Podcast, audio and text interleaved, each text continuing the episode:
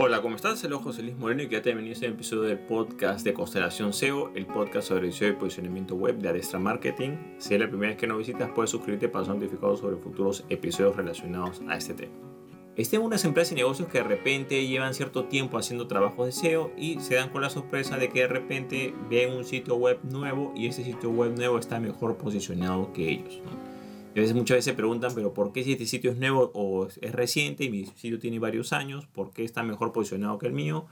Y aquí vamos a responder a una de estas preguntas o dudas que surgen a raíz de esta apreciación. En primer lugar hay que tomar en cuenta que el tema de posicionamiento web es muy relativo. O sea, si nosotros vemos, evaluamos un sitio web por cómo se ve en el motor de búsqueda, claro, podemos llegar a malas interpretaciones, ¿ok? Porque hay que tomar en cuenta que los resultados de búsqueda varían entre cada persona. O sea, nosotros tendríamos que eliminar las cookies o rastreadores de nuestro navegador para que no aparezcan resultados de acuerdo a nuestras búsquedas. Tendríamos que verlo en modo incógnito, tendríamos que ver el sitio web por dentro, en realidad cuánto tráfico orgánico tiene. O sea, es muy relativo, ¿no? Hay que tomar en cuenta que el primer criterio es que ver eh, o evaluar sitios web desde afuera es algo muy subjetivo y que siempre da lugar a malas interpretaciones. Sin embargo, existen casos en los cuales un sitio web nuevo, digamos, sí puede estar mejor posicionado que un sitio web muy antiguo. El primer motivo puede ser de que, por ejemplo, el sitio web puede ser nuevo, pero el sitio web está generando contenidos, o sea, tiene un ritmo de publicación de contenidos, ya sea que tenga un blog o genere artículos, secciones constantemente. Entonces, claro, eso lo va a beneficiar bastante y quizás el otro sitio web que es más antiguo no está generando, no tiene un buen ritmo de publicación. Ejemplo, si el sitio es nuevo y comienza a publicar, pues no sé, pues cuatro veces por semana o todos los días, va a ser más relevante que el sitio antiguo que quizás que publica una vez al mes o una vez cada dos semanas. Ese es el primer punto. ¿no? El ritmo de publicación sí puede influir bastante, sobre todo si el contenido es de buena calidad. Ahora hay que tomar en cuenta que esa generación de contenidos, claro, hay personas que no lo toman como SEO, pero en realidad sí es SEO como tal, ¿no? Entonces hay gente que en la parte SEO a veces no ve todos los pilares hay que tomar en cuenta que el SEO tiene varios pilares. No solamente es crear enlaces o optimizar el sitio web, sino que también es generar contenido y hacer otras acciones más. Entonces de repente hay empresas que creen que están haciendo SEO, pero solamente están creando enlaces externos. Y claro, crear enlaces externos generalmente es una de las técnicas más penalizables o que pueden traer, digamos, algunas consecuencias negativas. Y aquí viene el segundo punto que es, claro, si tú comienzas a hacer una serie de acciones SEO constantemente, es posible, y si haces técnicas SEO desfasadas o mal implementadas, es posible que te penalicen en vez de que te beneficien. Por ejemplo, la sobreoptimización de un contenido, si a un contenido tú le colocas muchas palabras claves con muchos enlaces y con muchas letras negritas, claro, eso el motor busca lo, va a ver como una sobreoptimización y en vez de, digamos, eh, posicionar ese sitio te va a penalizar, o sea, le va a restar posiciones porque está haciendo el SEO de una forma no adecuada. Entonces, claro, si eso lo comparas con una persona que hace un artículo normal, entonces, claro, sí se va a posicionar porque no está haciendo ninguna técnica prohibida, pero tú sí estás haciendo técnicas prohibidas. Otra cosa, por ejemplo, que también suele pasar es cuando se crean enlaces externos. De repente la persona dice, bueno, vamos a crear enlaces externos para SEO y hay que crearlos a este ritmo. Claro, es, la creación de enlaces externos es una infracción que es muy fácil de detectar porque hay que de evidencia de eso. Entonces, claro, de repente un sitio web comienza a crear enlaces, cierta cantidad de enlaces de forma mensual, de manera recurrente, entonces claro, no tiene mucha lógica y es fácil que se detecte si esos enlaces quizás se crean de una forma no adecuada o un ritmo muy rápido, digamos, o de forma muy repentina, posiblemente el sitio vaya a ser penalizado y el sitio que no está haciendo ese tipo de técnicas va a ser beneficiado. Y otro punto que hay que tomar en cuenta es que cuando un sitio es penalizado, otro sitio es beneficiado. O sea, ¿eso qué quiere decir? Que digamos, si la, empresa que está haciendo técnicas prohibidas o técnicas grises, técnicas que están al borde de la ley, comienza ahí a jugar, a ver, cuando es penalizada, claro, es penalizada y automáticamente los sitios que son competidores, que quizás no han hecho mucho SEO, se ven beneficiados porque de repente esa penalización no solamente afecta a un sitio web, sino afecta a varios sitios web antiguos. Es por eso que de repente un sitio web está trabajando, no, incumple las normas y de repente cuando hay una actualización de algoritmo, así como hay varios que bajan, hay muchos que suben. ¿Por qué? Porque de repente no es que gane una posición, de repente puede ganar 5, 6, 10 porque 5 o 6 sitios web han sido penalizados en simultáneo.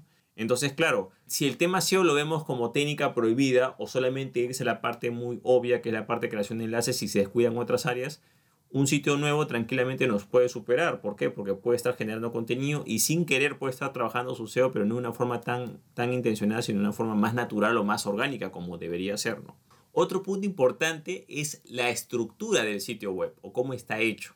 Por ejemplo, muchas personas que hacen un sitio web a mano, digamos, con código HTML nada más, o hacen un sitio desde cero, piensan que porque el sitio web está hecho de esa manera es más valioso. Y claro, eso es, es algo muy relativo, porque para el motor de búsqueda, no necesariamente un sitio web que sea hecho a mano sea mejor que un sitio genérico como un gestor de contenidos. Hay que tomar en cuenta que el gestor de contenidos, si bien es más simple, cumple ciertos estándares de la industria o del sector mientras que un sitio a mano está hecho desde cero y claro, va a ser más difícil que se adecue a esos estándares. Para entender este concepto es como que, por ejemplo, tengamos un auto si tú compras un automóvil o un coche de una marca específica, ese vehículo o coche va a pasar revisiones técnicas, cumple con los estándares del mercado porque es una marca reconocida. No es que sea mejor o peor, pero tiene unos estándares mínimos que se cumplen. Mientras que por otro lado, si tú creas tu propio auto o coche a mano, tú mismo lo creas, claro, lo más probable es que tenga ciertos problemas porque, claro, lo estás haciendo de forma manual y va a ser más difícil que cumpla ciertos estándares de calidad de manera global. Entonces ese, ese automóvil o coche quizá va a tener problemas para pasar ciertas revisiones técnicas o cumplir ciertos parámetros de seguridad o ciertas normas. Entonces, claro, hay una diferencia. ¿Y qué es lo que pasa? Que muchas veces los sitios web nuevos utilizan gestores de contenido, sistemas más sencillos pero que cumplen los estándares y son más fáciles de detectar, de posicionar, identificar para el motor de búsqueda que quizás un sitio web que es muy antiguo. El sitio web puede ser muy antiguo, puede tener relevancia, autoridad, pero quizás la plataforma está muy obsoleta, o sea, quizás es, un sitio web con código hecho a mano que requiere mantenimiento y, no puede actualizar si no puede estar a la par y claro, eso lo va a perjudicar. Entonces, claro, en ese aspecto los sitios web nuevos generalmente tienen menos problemas porque generalmente utilizan herramientas un poco más modernas y claro, son más cumplen los estándares mínimos de la industria, mientras que un sitio muy antiguo lo más probable es que no lo pueda cumplirlo, salvo que por supuesto el sitio se haya actualizado, ¿no? Pero generalmente cuando un sitio tiene muchos años, tiende generalmente a eh, ejecutar o llevar a cabo ciertas prácticas o utilizar ciertas plataformas que ya están un poco obsoletas. Entonces es importante actualizarse en ese aspecto y tomar en cuenta que un sitio web, digamos, pasa mucho, me ha pasado mucho en el sector, que de repente un sitio web nuevo en WordPress indexa mejor que un sitio quizás que tiene 10 años que está hecho con código a mano, ¿no? Y claro, es por la forma en cómo está hecho, por los estándares que tiene. Entonces, claro, la antigüedad es importante, sí, pero es la antigüedad más el performance de la plataforma. O sea, tiene que tener esos parámetros mínimos, porque si no tiene esos parámetros mínimos de calidad, entonces por supuesto que no, no va a rendir más. Y algo también pasa mucho con lo que es el servicio de alojamiento web o el hosting. Quizás si una persona, una empresa contrata un sitio de alojamiento web o hosting moderno con ciertos estándares, perfecto, pero si la empresa antigua tiene un hosting, digamos que, no sé, pues lo utiliza, es muy antiguo, que quizás está un poco desfasado, lo va a afectar. Ojo, esto no quiere decir que teniendo un buen hosting no te vas a posicionar, no. Tener un buen hosting o alojamiento web es un requisito básico para poder optar a posicionarte si haces el trabajo SEO. Esto es importante aclarar porque muchos servicios de alojamiento web o hosting venden esta falsa idea de que teniendo un buen servidor te posicionas. No. El tener un buen servidor es un requisito, sí. Todos los sitios tienen que tener un buen servidor con estándares mínimos de calidad. Pero eso no basta para posicionarte, porque para posicionarte tienes que hacer varias cosas entre los que están eh, los trabajos de SEO, generación de contenidos, etc. ¿okay?